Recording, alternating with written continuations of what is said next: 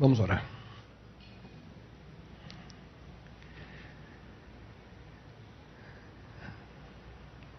Bom Deus, ao continuarmos nossa jornada, dentro do padrão dado por Ti a nós, dentro, Senhor, da lei de amor. De uma maneira muito especial, ajuda-nos, Senhor, aqui possamos não apenas receber a informação de hoje como algo cognitivo ou intelectual, mas que acima de tudo possamos, bom Deus, colocar na nossa vida. Possamos entender, Senhor, o limite entre aquilo que é nosso e aquilo que pertence a outras pessoas. De uma maneira especial, Senhor ser conosco nesse momento, com aqueles que estão assistindo a programação ao vivo na internet, aqueles que também terão a oportunidade de ouvi-la no futuro. Que possam, Pai, de uma forma especial, sentir Tua presença nesse momento. Isso te suplicamos em nome e pelo amor do Teu Filho amado Jesus. Amém, Senhor. E boa noite a todos. Bem-vindos à Nova Semente.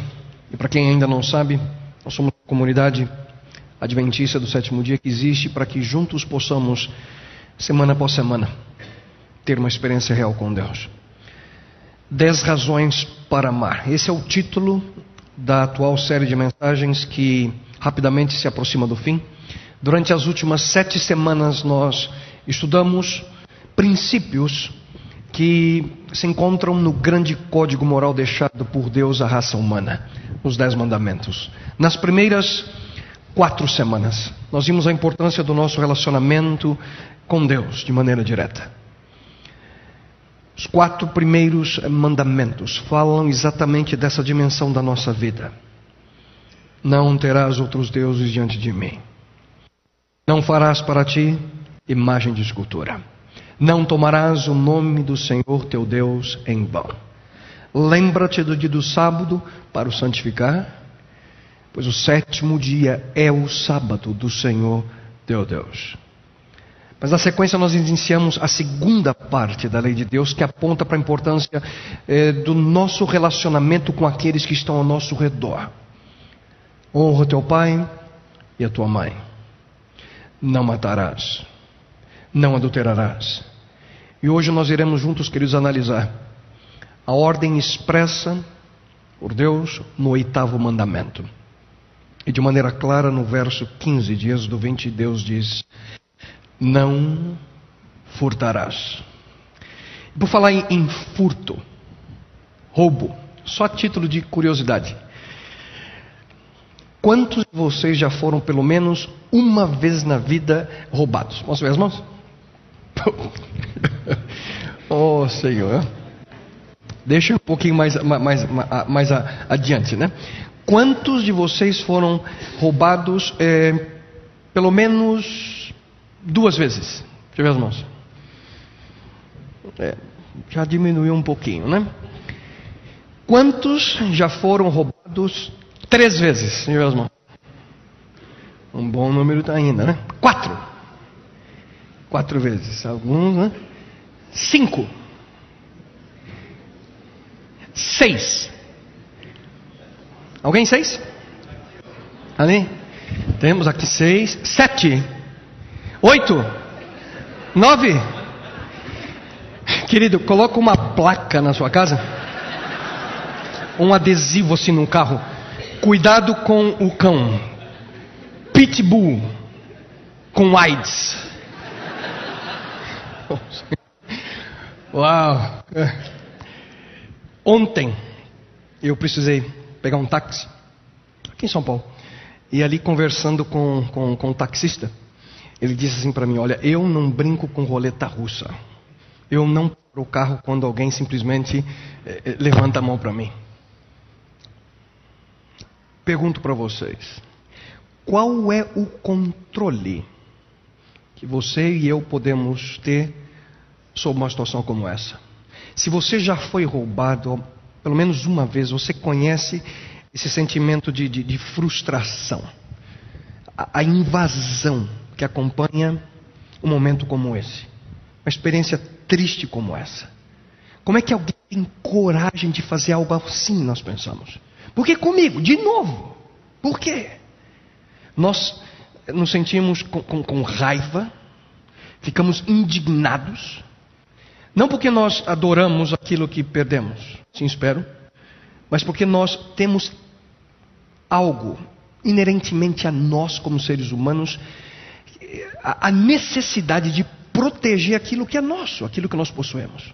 Nós pensamos que se nós compreendemos que algo não nos pertence, e nós respeitamos as posses, os pertences de outra pessoa, nós devemos também ser tratados e respeitados da mesma forma. E quando alguém quebra esse acordo mental que nós possuímos, nós ficamos extremamente ofendidos. E da mesma maneira, queridos, fica Deus. A sua palavra assume que, que pessoas têm o direito de assumir a guarda, pelo menos de maneira temporária, daquilo que possuímos, das propriedades materiais. E o oitavo mandamento é claro quanto à proteção da propriedade alheia, ao dizer de maneira clara a nós: não furte, não furtarás. O que nada mais é, queridos, do que a ilegítima aquisição de algo que não nos pertence. Mas afinal, quais são algumas das maneiras ilegítimas que muitas vezes nos acostumamos a praticar sem imaginar ou cientes que nós estamos quebrando o oitavo mandamento? Antes de qualquer discussão sobre, sobre esse assunto, é importante nós lembrarmos a importância da pergunta que Jesus Cristo um dia fez aos seus discípulos. Eu gostaria que você acompanhasse comigo no telão a leitura da pergunta que Cristo faz. Pois que adiantará o homem ganhar o mundo inteiro e perder a sua alma? Ou o que o homem poderá dar em troca de sua alma? E aqui, queridos, a Bíblia é clara ao dizer que a vida humana é muito mais do que o simples acúmulo de coisas, a aquisição de bens materiais. A humana é breve, passageira, temporária. Alguém aqui já viu algum carro de funerária seguido por um caminhão de mudança?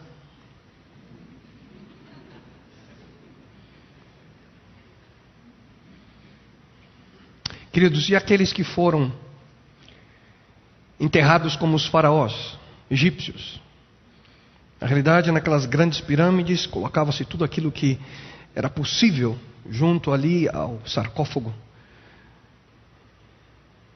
Tudo aquilo não se tornou mais do que alvo de ataques de ladrões, daqueles Indiana Jones dos últimos séculos. Arqueólogos na busca por tesouros. E além disso, o mesmo pensamento foi expresso por Jesus quando ele contou a história do homem rico que derrubou ali seus celeiros, construiu galpões para armazenar ainda mais, muito mais ali da sua colheita. Ele olhou para tudo aquilo que ele conseguiu socar ali dentro dos celeiros e ele disse a si mesmo, e o texto bíblico nos aponta de maneira clara: Você tem grande quantidade de bens armazenados para muitos anos. Descanse, coma, beba e alegre-se. Que vida! Só que Deus diz em seguida para esse homem: insensato. Uma tradução bem amena para o sem noção, louco. Essa mesma noite, diz o texto bíblico, a sua vida lhe será exigida então quem ficará com o que você preparou? E em seguida Jesus Cristo adiciona: assim acontece com quem guarda para si riquezas, mas não é rico para Deus. E aqui vem a grande pergunta, queridos: o que significa ser rico para com Deus? Já pararam para pensar nisso? A Bíblia afirma que cada vez, cada vez que nós usamos nossos recursos como Deus deseja, nós estamos acumulando tesouros nos céus. Ouçam com atenção aquilo que o próprio Jesus Cristo afirmou: Não acumuleis para vós outros tesouros sobre a terra, onde a traça e a ferrugem corroem, e onde ladrões escavam e roubam, mas ajuntai para vós outros tesouros no céu onde traça nem ferrugem corrói, e onde ladrões não escavam nem roubam, porque onde está o teu tesouro, aí estará também o teu coração. Muitas vezes nós vivemos tão presos pelo desejo de conseguir coisas, que nós perdemos a noção do quão importante é guardar nosso coração, nossa alma separar aquilo que é precioso que cada um de nós possui daquilo que é danoso para a nossa vida. Mas por favor, não me compreendam mal. A Bíblia não contra adquirir bens. A Bíblia não é contra o acúmulo de riquezas. A Bíblia assume que cada um de nós é responsável, ao menos por um pouquinho, dos bens materiais desse mundo. O que a Bíblia condena é a motivação errada, os meios ilegítimos pelos quais muitos furtam outras pessoas. E em muitos casos não é algo direto, não é um bem material. Querem ver alguns exemplos?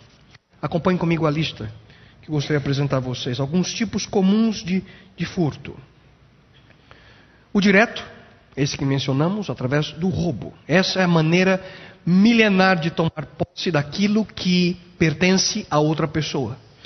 Em outras palavras, é apropriar-se de maneira ilegal de um bem alheio. A motivação são as mais variadas possíveis: ganância, inveja, descontentamento, é, necessidade aparente, de qualquer maneira.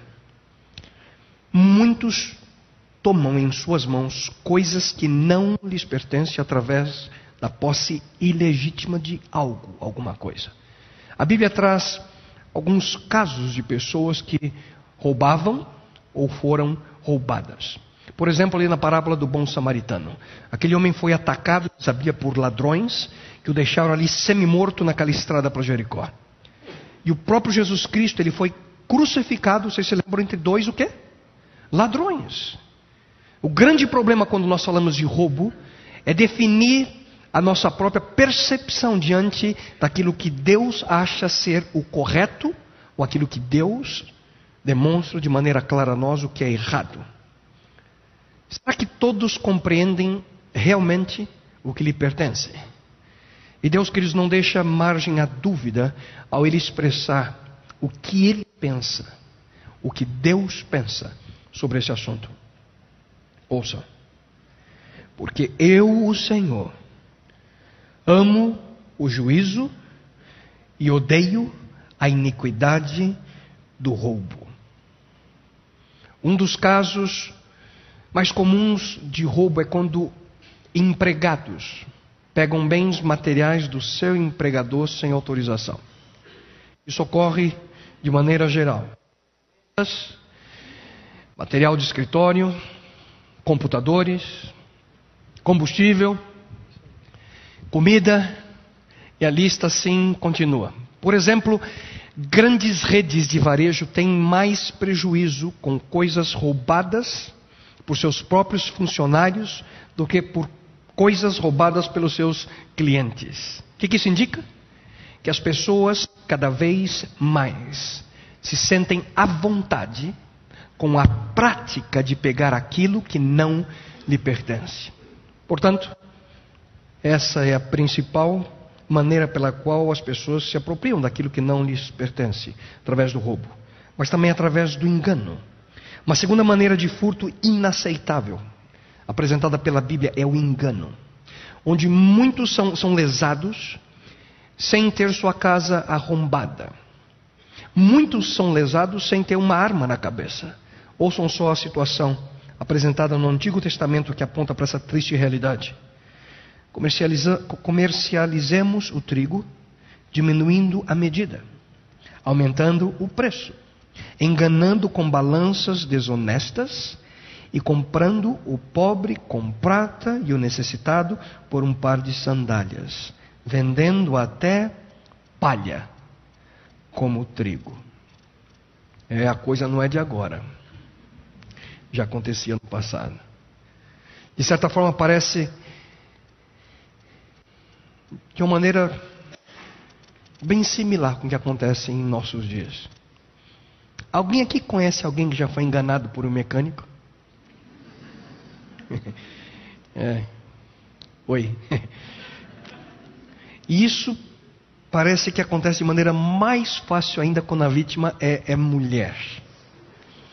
Pouco tempo atrás a minha esposa parou num, num posto e o rapaz que deixa eu ver para a senhora abriu o capô do carro e quando eu cheguei em casa eu percebi que jorrava óleo pelo chão. Hein?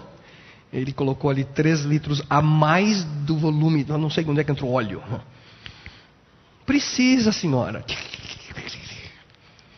Queridos, isso acontece quando o médico pede exames desnecessários, quando o vendedor não mostra aquelas letrinhas no final do contrato, quando você vende o carro e não menciona daquele probleminha no campo, engano, fraude.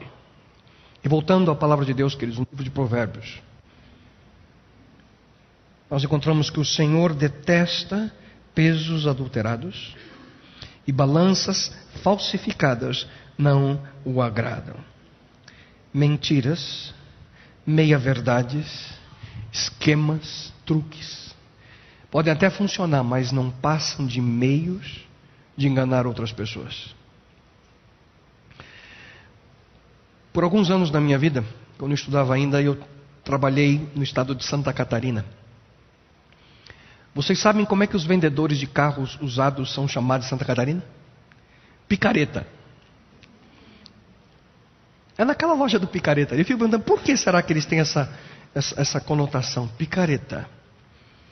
Deus é muito claro nesse assunto. Deus diz a nós: não roube, não minta e não engane os outros. Diga a verdade, seja honesto nos seus negócios. O apóstolo Paulo ele nos aconselha que seguindo a verdade em amor, assim nós realizamos aquilo que Deus deseja. Em outras palavras, nós devemos ser íntegros no nosso trato com outros. Podemos enganar pessoas, mas não podemos enganar a Deus. Porque Deus, queridos, não se deixa fraudar. Deus não se deixa passar por tolo. Roubo engano, mas também podemos lesionar outras pessoas através do dano. Outra maneira de furtar outras pessoas é causado quando, através das nossas atitudes, atitudes que intencionalmente causam algum tipo de situação. Também nessa área nós encontramos o conselho da palavra de Deus não explore nem roube os outros. Outra prática negativa que também gera dano a outros, queridos, é calúnia e difamação. Isso significa machucar outras pessoas na sua reputação. Significa causar dano ao bom nome de alguém. Dessa forma, nós furtamos dessa pessoa o respeito, a estima, a consideração que eles merecem. Merecem desfrutar como seres humanos. E isso, obviamente, causa danos, como por exemplo, tirar o emprego de alguém através de acusações falsas. Mentiras sobre a, a conduta, sobre a motivação de uma pessoa. Agindo assim, você está furtando o direito de viver dignamente do seu próximo. Uma outra forma de furto, que sem dúvida alguma também causa dano, é a prática que alguns têm de pegar emprestado e não devolver. E a Bíblia, queridos, também tem algo especial nessa situação. a Bíblia afirma que os maus pedem emprestado e não pagam. E aqui não é só dinheiro. É aquela chave de fenda que você pegou há 22 anos atrás e nunca devolveu. E, e, e aquele livro, né? Aquela escada, a extensão, o adaptadorzinho. Você disse que ia devolver, mas não devolveu. Você emprestou, disse que precisava, e fica quietinho, pretendendo que já é seu. Que tal você fazer um desafio para você mesmo? Quem sabe você pode hoje, ao chegar em casa, fazer uma lista de tudo aquilo que você pegou emprestado e ainda não devolveu. Então você pode fazer um pacto com você, né? Com você, com Deus, para devolver tudo que está na lista ao seu legítimo dono. Eu não tenho dúvidas que agindo dessa forma fará, fará bem, fará bem a você. Que, outros tipos de atitudes causam, causam dano? A lista se estende, queridos. Ilegais que privam o autor, o artista, o editor ali de receber seus direitos autorais, plágio, manipulação de informação, desperdício, negligência, superfaturamento, pagamento insuficiente, violência ou negligência para com as crianças, infidelidade conjugal, sequestro, escravidão. A lista é longa. Danos que causamos a outras pessoas, danos que o ser humano causa ao seu próximo. E o conselho de Deus, queridos, o conselho de Deus é tudo o que fizerem, façam de todo o coração, como para o Senhor, e não para os homens. Somente agindo assim nós entenderemos a importância de viver levando em consideração como as nossas atitudes de maneira direta ou nossas atitudes de maneira indireta causam danos a outras pessoas. Mas olhando do outro lado da moeda, como é que nós podemos de maneira adequada adquirir bens materiais a nós? E a Bíblia também, queridos, nos mostra como nós devemos proceder. A principal forma, meio de adquirir bens, a Bíblia diz que é através do trabalho digno. A primeira regra bíblica contra o furto aparece logo no início do livro de Gênesis, ali no livro das origens. Em Gênesis 3, 19, nós lemos: No suor do rosto comerás o teu pão. E interessante é que Paulo, por sua vez lá no Novo Testamento, ele diz que o que furtava não furte mais, antes trabalhe fazendo algo de útil com as, as mãos, para que tenha o que repartir com quem estiver em necessidade. Perceberam como esse, esse conselho é dividido em duas partes? A primeira é a manutenção própria. Aquele que furtava, trabalhe, fazendo algo útil com as mãos. Portanto, queridos, nós devemos merecer aquilo que nós obtemos. Porque isso é feito através da troca de valor por valor. O nosso trabalho por aquilo que nós recebemos em troca. A pobreza, queridos, muitas vezes é o resultado do egoísmo e de todo o mal que se encontra nos sistemas sociais do nosso mundo. Portanto, a Bíblia não a condena, mas do contrário, a palavra de Deus é muito clara sobre o problema da ociosidade, da preguiça. Trabalho árduo é uma virtude, a preguiça, a ociosidade são ofensas. Ofensas que nós, como seres humanos, infelizmente, muitas vezes vivemos. Ouçam com atenção aquilo que nós também encontramos na palavra de Deus. Você comerá do fruto do seu trabalho e será feliz e próspero pouco mais à frente no livro de Provérbios, Salomão ele escreveu: As mãos preguiçosas empobrecem o homem, porém as mãos diligentes lhe trazem riqueza. Deus, queridos, designou o trabalho como uma fonte de, de bênção a cada um de nós. É através do trabalho que nós recebemos não apenas os meios financeiros para nossa sobrevivência do dia a dia, mas também temos um meio para focar a nossa mente, para encontrar razão para prosseguir com a nossa vida. O trabalho traz a cada um de nós o senso, o sentimento de respeito próprio. Eu lembro quando, pela primeira vez, comprei um carro.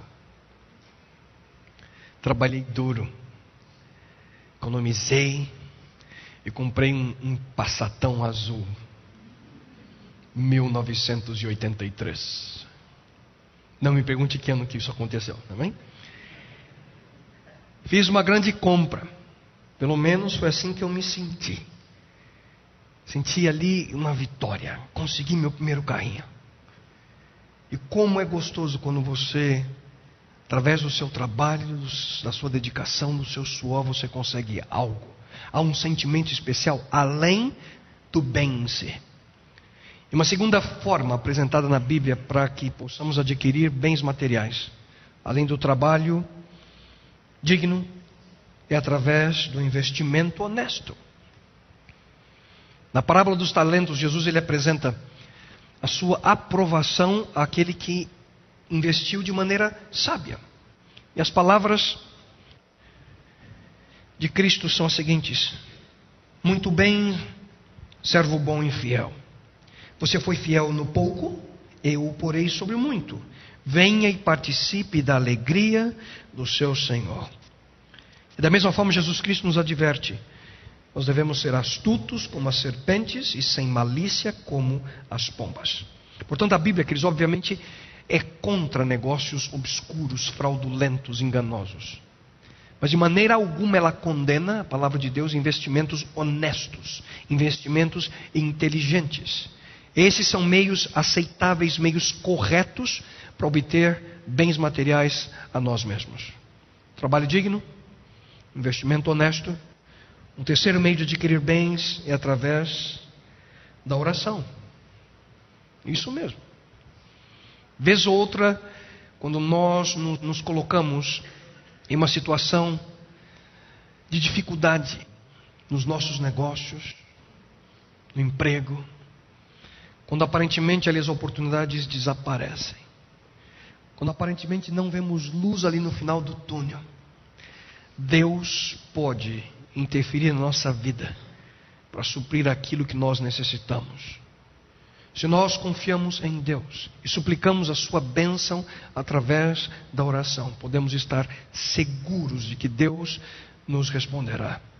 O próprio Jesus Cristo afirmou: peçam e lhes será dado, busquem e encontrarão, batam e a porta lhes será aberta, pois todo o que pede, recebe o que busca, encontra, e aquele que bate, a porta será aberta. A oração, queridos, abre as portas dos céus. Deus, de uma maneira muito especial, conhece as nossas necessidades. E esse Deus está sempre pronto a nos abençoar se nós confiarmos nele, na sua direção. Se nós aprendemos a depender desse Deus. E para concluir, eu gostaria apenas de mencionar para alguns e relembrar para outros, ao menos três razões pelas quais nós devemos ser, cada um de nós, honestos no nosso procedimento. Por que devemos ser honestos? Primeiro aspecto é que Deus, queridos, Deus vê todas as coisas. Muitas pessoas furtam outras porque pensam que vão se sair bem e que ninguém vai perceber. No entanto, não agiriam assim se soubessem que estão sendo observados. Mas aí vem aquela vozinha que diz: Ninguém está vendo. Você merece. Eles te pagam tão mal mesmo. Que problema faz levar uma canetinha para casa? Ninguém vai perceber. Será?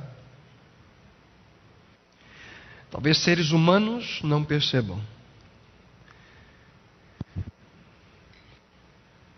Mas o mais importante ser do universo, que por sinal é o Criador do universo, sem dúvida alguma, ele vê. Pois Deus vê o caminho dos homens, ele enxerga cada um dos seus passos. Não há sombra densa o bastante, onde os que fazem o mal possam esconder-se. Nada escapa o olhar de Deus. Podemos enganar pessoas, podemos enganar o governo, podemos enganar a seguradora, mas não podemos enganar a Deus. Queridos, o autor do livro dos Salmos, com admiração, certa vez ele escreveu: Para onde me ausentarei do teu espírito? Para onde fugirei da tua face? Será que nós podemos fugir, queridos, da presença de Deus? E se você é pai, se você é mãe, além de estar sendo observado por Deus, você também está sendo observado constantemente pelos seus filhos. E valores morais são ensinados, queridos, muito mais por ações do que por palavras. Nossos filhos vêm e aprendem muito através daquilo que eles enxergam. Muito provavelmente existem pessoas ao seu redor que, que não gostam da sua personalidade. Talvez existam pessoas ao seu redor que discordam da sua fé, mas eles devem respeitá-lo pela sua integridade. Cada vez que você se comporta de maneira íntegra, de maneira condizente com aquilo que você professa crer, você está demonstrando ao mundo em quem você confia. Cada vez que você age de maneira correta, condizente com aquilo que você crê, você demonstra às pessoas que estão ao seu redor quem é o Senhor da sua vida. Outra razão pela qual nós devemos ser honestos, além de termos a ciência de que Deus vê todas as coisas, que nós colhemos aquilo que plantamos. A Bíblia afirma: não se deixem enganar, de Deus não se zomba, pois o que o homem semear, isso também colherá. Essa é uma lei do universo, queridos. Se plantamos milho, você não vai colher agrião. Se você planta berinjela, não vai colher melancia. Tudo aquilo que você planta na sua vida, é isso que você vai colher. Se você semeia boas amizades, se você semeia relacionamentos saudáveis, você sempre terá amigos ao seu redor. Se você semeia intriga, se você semeia fofoca, se você semeia discórdia, se você vive com aquela atitude negativa, muito provavelmente você estará sozinho quando você mais precisar de ajuda.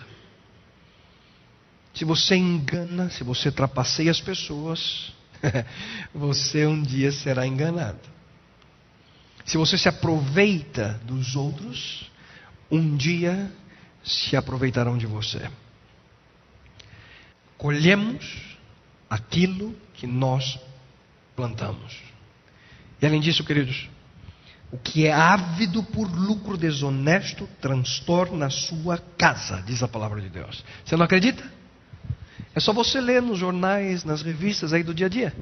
Assistir, ver o noticiário da TV. Muitos causam seríssimos problemas nas suas famílias por serem gananciosos e por buscar lucro desonesto. Pois o que o homem semear, isso também colherá. Queridos, Deus diz que não vale a pena viver assim. Usar mentira e desonestidade para conseguir fortuna acaba destruindo a vida do homem. As consequências são, são tristes, as consequências são dolorosas. Por que viver assim?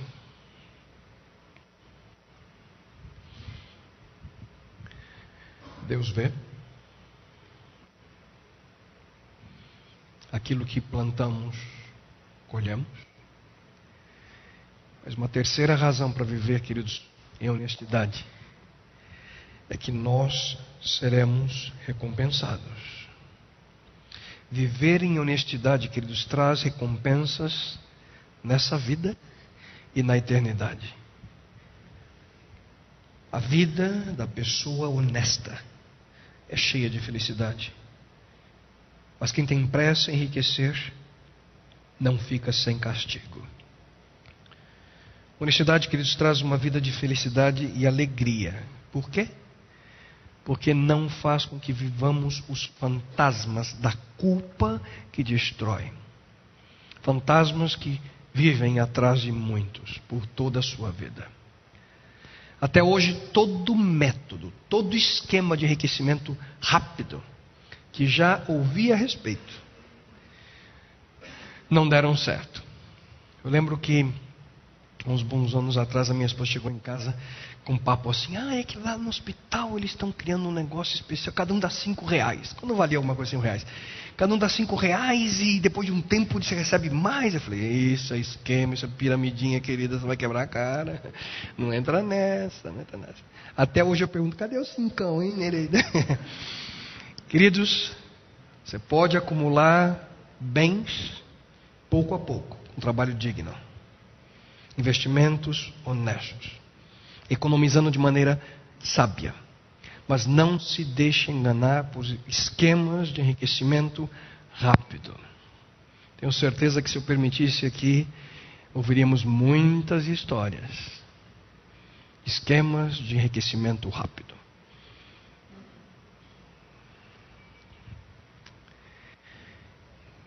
Queridos, a grande recompensa não será aqui. É na eternidade. A vida humana, eu mencionei há pouco, é temporária, passageira. Quanto tempo você quer viver? 60? 70? 80? 90? É 90 que você quer? 90 anos? Aí o sonho chegar a 90. Pergunta para quem tem 89 e 11 meses e 29 dias. Ilusão, queridos. Só que em breve, se você escolhe hoje viver como Deus deseja, você terá a oportunidade de passar a eternidade ao lado de Deus. Mas enquanto esse momento não chega, não se esqueçam, queridos, de que a vida, na verdade, é um grande teste para nós. Nós somos testados através das dificuldades, nós somos testados através de problemas, nós somos testados através de tentações, nós somos testados através da maneira pela qual nós lidamos com aquilo que Deus coloca em nossas mãos, com aquilo que nós possuímos. Nós somos testados dessa forma para que nós possamos entender e demonstrar o que realmente é importante para nós, o que realmente tem valor na nossa vida. Mas como fazer para me preparar para receber a recompensa de Deus? Hein? O que, que eu posso fazer para receber essa recompensa que você acabou de mencionar? Que nós precisamos, em muitas situações, mudar de rumo. E aqui eu concluo com duas sugestões. Sendo possível, sendo possível, restitua o dano. Um exemplo claro dessa atitude é a experiência de Zaqueu, aquele homem pequenininho ali na Bíblia. Zaqueu era um homem desonesto. Um cobrador de impostos, ladrão. Só que numa rápida visita a Jericó, Jesus, ele teve um encontro especial com aquele, com aquele homem. Só que eu queria ver quem era Jesus. como era pequenininho e absolutamente odiado na cidade. Porque Zaqueu não era apenas um cobrador de impostos ladrão. Zaqueu era o chefe dos cobradores de impostos, ladrões, chefe da gangue. Zaqueu não conseguia caminhar nas ruas sem ser ameaçado, sem ser insultado pelas pessoas. Mas um dia ele ouviu desse tal Jesus. Zaqueu conhecia bem a cidade de Jericó e diz a Bíblia que ele correu à frente e sabia por onde Jesus passaria. Zaqueu sobe numa pequena árvore e ali escondido nos galhos, ele queria ver quem era Jesus. E o texto bíblico Cristo diz que quando Cristo passou embaixo da árvore, ele com aquela multidão que acompanhava, de repente Jesus parou. E quando Jesus parou, muito provavelmente o coração de Zaqueu também parou. Eu fico imaginando o que, que ele pensou.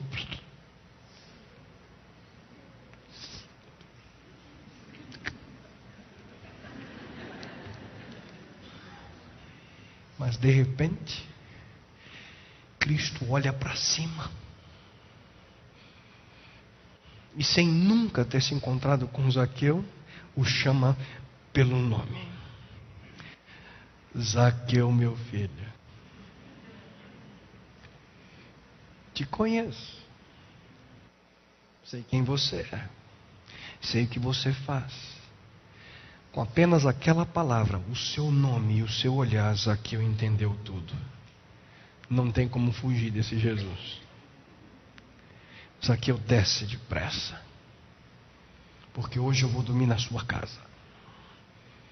E ali eu fico imaginando Zaqueu todo atrapalhado agora, em público. Feliz da vida que Jesus ia na casa dele, o mestre. Só que no caminho as pessoas iam criticando. Ah, se Jesus soubesse quem é esse homem esse ladrão. Quantas pessoas aqui já foram destituídas de seus bens por causa desse baixinho? Só que no caminho, Zaqueu reconheceu o seu erro. E de uma maneira especial, Zaqueu disse: E se de alguém extorquir alguma coisa, devolverei quatro vezes mais. Nós podemos, quem sabe, expandir a lista de coisas emprestadas que eu mencionei há pouco, no início, com aquilo que nós já fizemos que foi contra o oitavo mandamento. Peça a Deus força, peça a Deus sabedoria para que você possa agir de maneira correta. Portanto, em situações em que é possível, restitua o dano. E finalmente, queridos, seja fiel a Deus. Será que é correto roubar a Deus? Ou melhor, será que é possível roubar a Deus? Sua própria palavra responde: Pode um homem roubar a Deus? Contudo, vocês estão me roubando. E ainda perguntam: Como é que te roubamos? Nos dízimos e nas ofertas. Ponham-me à prova, diz o Senhor dos Exércitos e vejam se não vou abrir as comportas dos céus e derramar sobre vocês tantas bênçãos que nem terão onde guardá-las. Eu queria abrir um parênteses aqui, queridos, e eu reconheço que esse é um assunto delicado.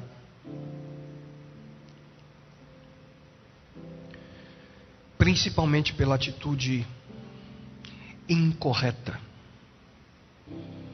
de muitos líderes e muitas instituições religiosas espúrias que brincam com a fé das pessoas. No entanto, isso não tira, queridos, a validade, muito menos a importância que Deus coloca no aspecto da nossa fidelidade para com Ele. As maiores promessas da Bíblia são relacionadas, queridos, com a fidelidade material para com Deus. Deus diz: Não furtarás.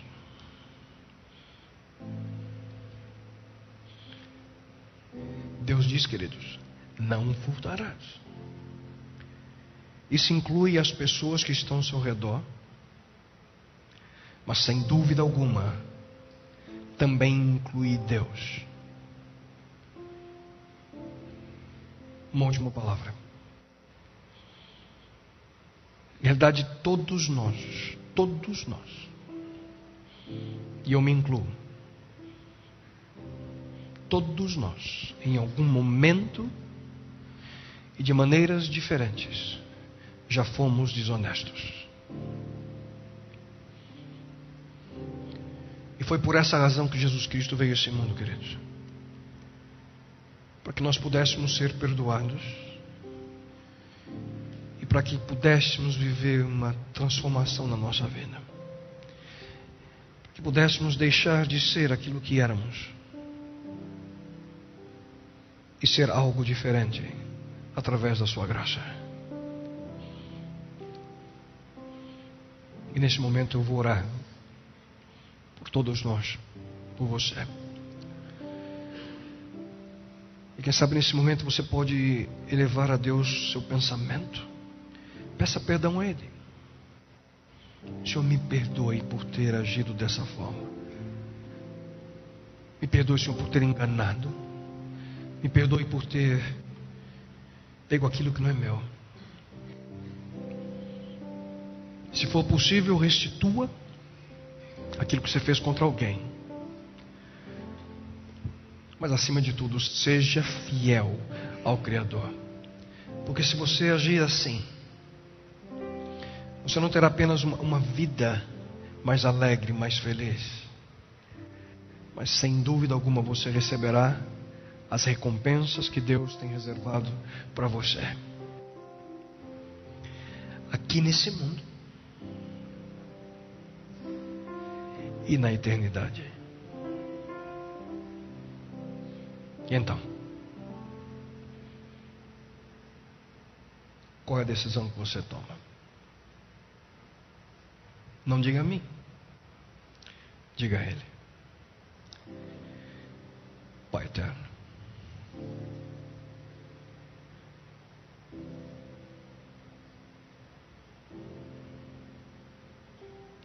Senhor, Ti nesse momento erguemos nossa mente, nossa voz. E queremos, em primeiro lugar, Senhor, pedir perdão a Ti. Se já, e com certeza já, Senhor, quebramos esse mandamento da Tua lei. Perdoa-nos por isso, Senhor. Por termos causado dano a alguém por termos causado prejuízo a alguém, nas mais diversas formas. E ajuda-nos, Senhor, a que possamos ter uma nova vida. Uma vida diferente como Zaqueu teve. Quando ele reconheceu os seus erros, tomou a decisão da restituição.